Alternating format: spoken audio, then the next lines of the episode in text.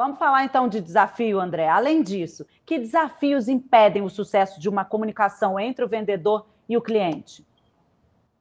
Renata, acredito eu que o vendedor que acha que já sabe tudo, ele começa o início da derrocada dele. Essa pseudo-arrogância de ele achar que ele é o dono da verdade.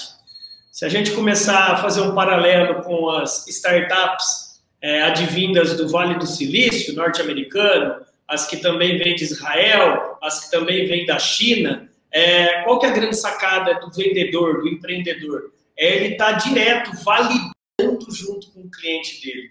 Então, eu acho que esse erro não pode ser cometido. É, o vendedor hoje, o empreendedor, ele é um eterno aprendiz. Ele está numa curva de aprendizagem infinita.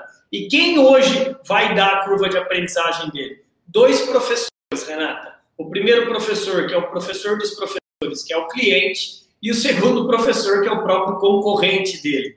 O concorrente, às vezes, puxa nossa orelha de nos mostrar naquilo que a gente se acomodou. Agora, agora você não pode também ser ingênuo e ingênua de seguir todo o caminho do seu concorrente, porque às vezes o seu concorrente está quebrando e você vai quebrar junto. Então, assim, é, eu acho que é, o principal é, é, desafio é você administrar o seu ego, é você entender que, legal, você tem uma excelente ideia, só que é, de ideias, estratégias, o inferno está lotado.